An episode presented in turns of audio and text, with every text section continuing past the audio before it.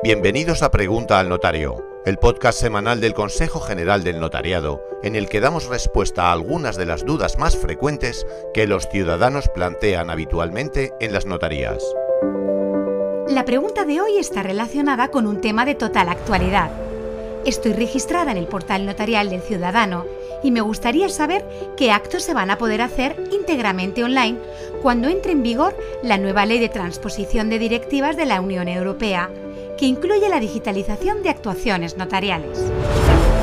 Los documentos que se podrán autorizar por vía íntegramente online a través del portal notarial del ciudadano serán las pólizas mercantiles y todos los actos societarios, así como determinados actos unilaterales, como algunos tipos de poderes, las cartas de pago, las declaraciones de obra nueva y la división horizontal que no implique extinción de condominio, testamentos en situación de epidemia y, si el notario lo considera conveniente, actos de conciliación.